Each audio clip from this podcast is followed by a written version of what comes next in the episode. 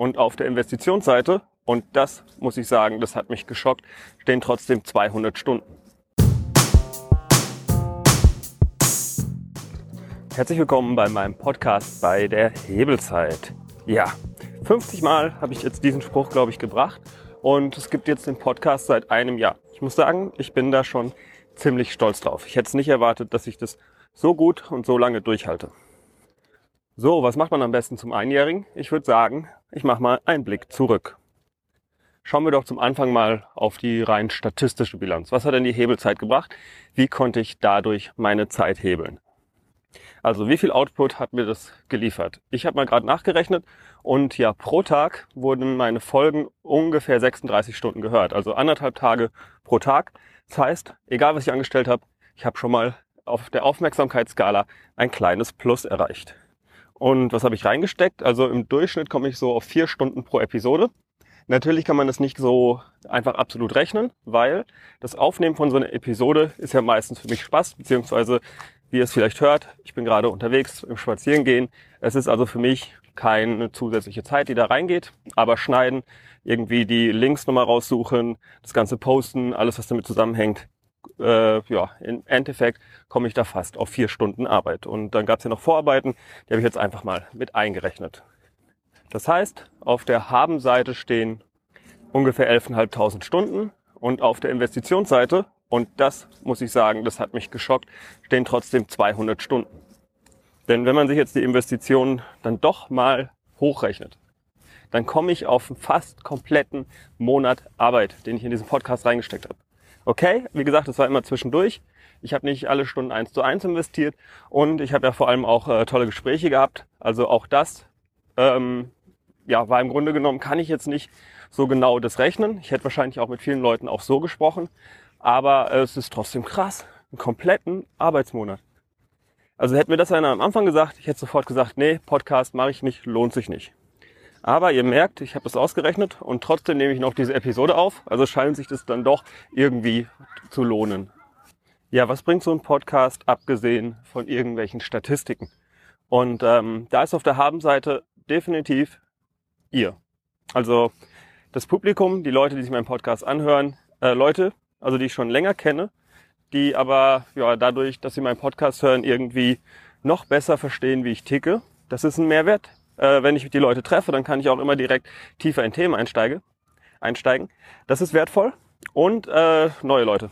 Viele, viele neue Leute, die meinen Podcast irgendwie entdeckt haben, ähm, die ich dann auf einer Konferenz getroffen habe, mit denen ich mich da unterhalten habe, oder die mir E-Mail geschrieben haben. Also E-Mail scheint wohl der beliebteste Weg zu sein. Und ein paar Kommentare gab es auch. Aber es ist echt krass, dass ihr lieber E-Mail schreibt als einen Kommentar. Okay, da ist es auch geheim. Aber ja, das äh, fand ich sehr beachtenswert und natürlich auch die Gäste. Die Gäste in meinem Podcast, weil es ist viel, viel einfacher, jemand zu sagen, hey, kann ich dich für meinen Podcast interviewen? Als zu sagen, hey, kannst du mich mal eine Stunde kostenlos beraten? Also das ist ein Riesenhebel. Wenn ihr drüber nachdenkt, einen Podcast zu machen, ist alleine das schon mal sehr, sehr viel wert. Also mein Netzwerk hat sich durch den Podcast definitiv ja nicht nur erweitert, es hat sich auch verschoben. Also ich habe jetzt auf jeden Fall ganz anderes Umfeld, mit dem ich mich umgebe und ich muss sagen, es macht mir Spaß mit euch. Was heißt ganz anderes Umfeld? Ähm, ja, ich bin so ein bisschen aus der Gründerszene rausgewachsen, mehr in die Hebelszene, so kann man das sagen. Genau, und äh, finanziell hat sich das gelohnt? Hm, schwer zu sagen. Also direkt nicht, also die Zeit, die ich da reingesteckt habe, hätte ich mit anderen Maßnahmen deutlich günstiger oder deutlich besser nutzen können. Hat aber auch damit zu tun, dass ich einfach auch keine gescheiten Produkte habe. Ähm, indirekt hat sich das gelohnt für mich aus Business-Perspektive definitiv, weil einfach die Kontakte, die dadurch entstanden sind, durch die Zuhörer, ähm, äh, Projekte, die dadurch, sich dadurch entwickeln. Also es ist ja noch gar nicht alles entfaltet, sondern man äh, merkt, man kommt miteinander klar, man fängt dann mal an zu telefonieren und dann fängt man an, mal Projekte zu starten. Und das ganze Potenzial, was sich da in den nächsten Monaten und Jahren noch entfalten wird, da bin ich mir absolut sicher, dass das äh, massivsten Einfluss auf meine Firma hat. Aber komisch, ich sage immer, Build, Measure, Learn. Ich kann das gar nicht messen. Es ist vollkommen utopisch, den Mehrwert von meinem Podcast in irgendwelche Zahlen zu fassen. Ich werde es wahrscheinlich äh, am Ende bei meiner Beerdigung irgendwie messen können. An den Leuten, die dort äh, vor Ort sind. Aber ansonsten ist es echt schwer, das in Zahlen zu fassen. Ja, und dann ist natürlich noch das Wissen, was eigentlich unbezahlbar ist. Und das Erstaunliche ist, dass ich sogar von mir extrem viel gelernt habe. Also dadurch, dass ich Inhalte für euch aufbereiten muss, habe ich mich tiefer in die Themen reingefuchst, habe äh, sozusagen das Thema auch immer mal wieder auf mich selber angewendet. Also die Selbstreflexion, die dadurch entsteht, die Zeit, die man sich einfach nimmt, das Thema mal komplett durchzudenken, das war mega wertvoll für mich. Und natürlich, wenn man jede Woche sich irgendwie mit dem Thema Hebeln beschäftigt, da kommt man nicht drum rum, das auch selber einzusetzen. Also da habe ich super viel von profitiert. Und meine Firma ist kaum noch zu vergleichen mit dem, was ich früher hatte. Also es ist nicht so, dass meine, doch meine Umsätze sind auch gestiegen. Und trotzdem habe ich mehr Zeit. Also von daher, Hebelzeit hat für mich schon mal funktioniert, ist aber noch lange nicht äh, ja, am finalen Ergebnis angelangt. Da ist noch sehr, sehr viel Luft nach oben. Also das weiß ich jetzt schon. Ja, und um da einfach mal einen kleinen Rat für euch abzuleiten, hört euch die, wenn ihr es noch nicht getan habt, die 80-20 Folge an und wirklich guckt mal drauf, was sind die Kunden, die bei euch den meisten Stress verursachen und dann äh, trennt euch mittelfristig von denen. Und vor allem guckt bei den Dingen, die ihr tut, immer drauf, ähm, bringt euch das langfristig eurem Ziel näher. Das ist auch sehr, sehr entscheidend, weil es macht einen riesen Unterschied, ob ihr etwas lernt, was ihr am Ende zehnmal, hundertmal, tausendmal einsetzen könnt, oder ob ihr etwas lernt für einen einmaligen Fall. Da immer drauf achten. Und äh, wie gesagt, das einfach mit Kunden, die viel Stress verursachen, die loszuwerden, unfassbar, weil häufig bringen sie auch nicht den entsprechenden Umsatz. Das muss man auch ganz klar sagen. Denn wenn sie den entsprechenden Umsatz bringen würden, der im Verhältnis zu dem Stress steht, dann könntet ihr ja die ganzen Aufgaben outsourcen und hättet selber nicht mehr den Stress in der Backe. Also da ist vielleicht ein wichtiger Indikator. Wenn Kunden euch Stress verursachen, weil ihr das selber machen müsst, weil ihr niemand findet, der das für das Geld sonst macht, dann wisst ihr, die sind zu teuer. Die kosten euch faktisch Geld, Leben und alles, was dazugehört. So, und dann noch einen kurzen Ausblick. Wie geht's weiter? Also ich habe mittlerweile ein wichtiges Thema verstanden bei den Hebeln. Es gibt äh, zwei unterschiedliche Arten von Hebeln, die man einsetzen kann.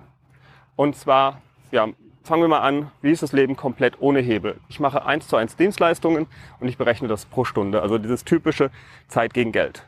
Da hat man häufig noch gar keinen Hebel dabei. Kommen wir zur Stufe 2. Stufe 2 ist, ich mache diese Dienstleistung aber mit einem Hebel. Wenn ich zum Beispiel ein Rockstar bin, dann kann ich ja vor 100 Leuten, vor 1000 Leuten, vor einem kompletten Stadion mit 100.000 Leuten ein Konzert geben und ich verkaufe meine Dienstleistung was immer noch Zeit gegen Geld ist, aber gleichzeitig an viele andere. Das ist äh, schon mal ein sehr, sehr guter Hebel. Und äh, das heißt sozusagen, ihr hebelt eure Zeit. Der dritte Punkt, der eigentlich noch viel, viel krasser ist, ist, wenn ihr anfangt, einen Hebel zu besitzen.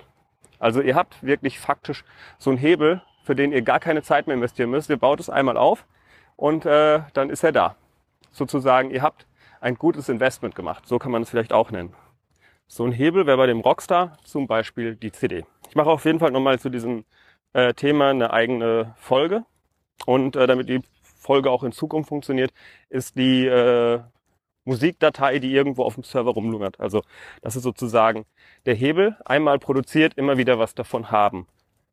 Und da muss ich sagen, da habe ich bisher noch zu wenig getan. Klar, dieser Podcast ist so ein Hebel, ähm, meine Funnel, also sowohl die Videos auf meiner Homepage, dass die ganz gut konvertieren.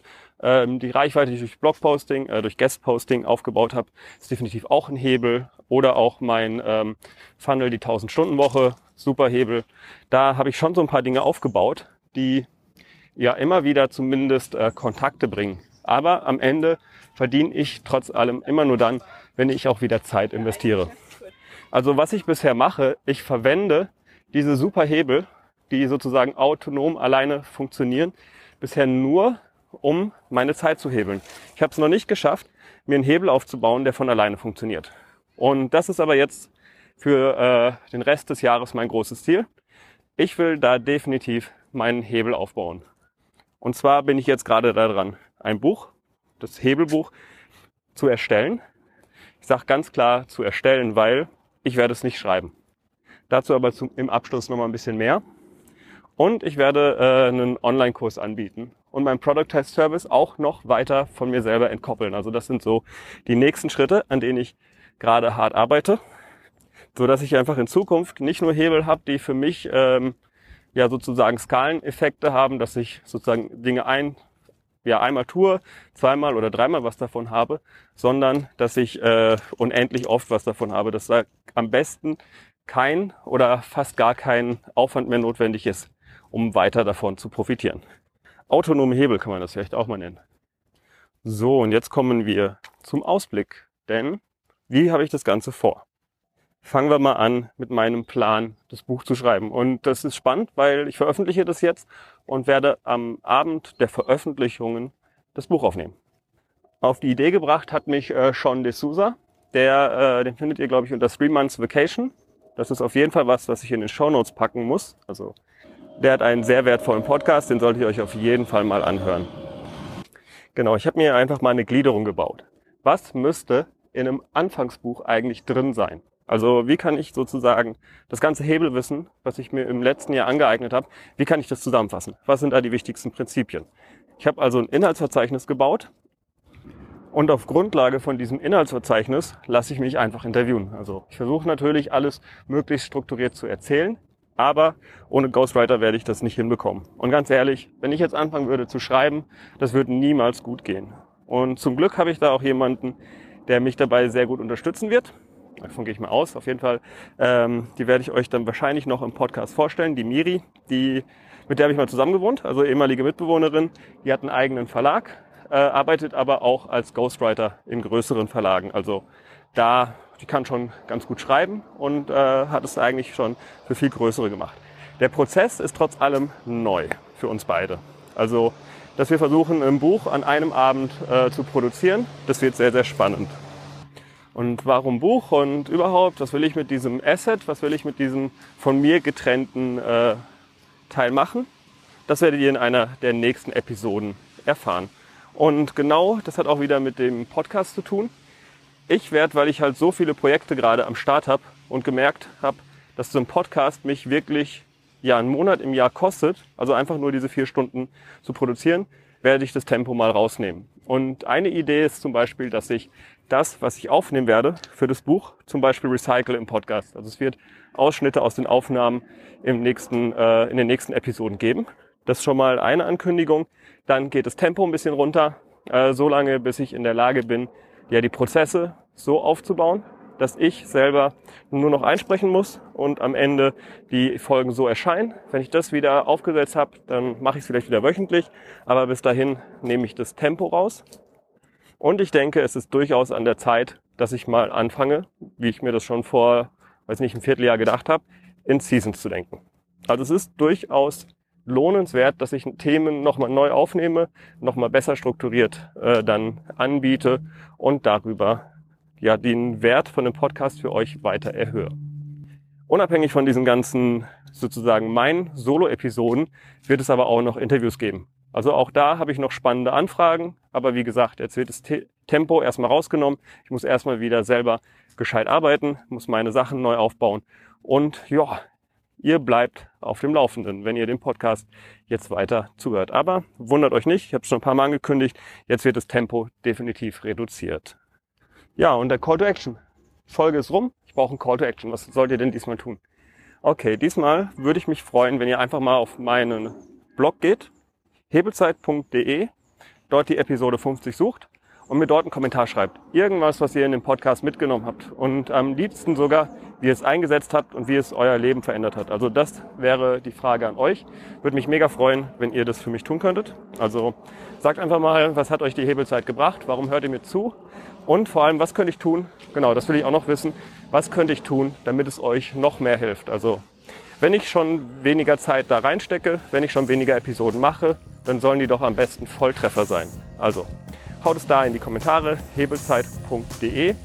Und ja, wie immer bleibt mir noch zu sagen, der Intro- und Abschlusssong von audionautics.com und heißt Clap Along.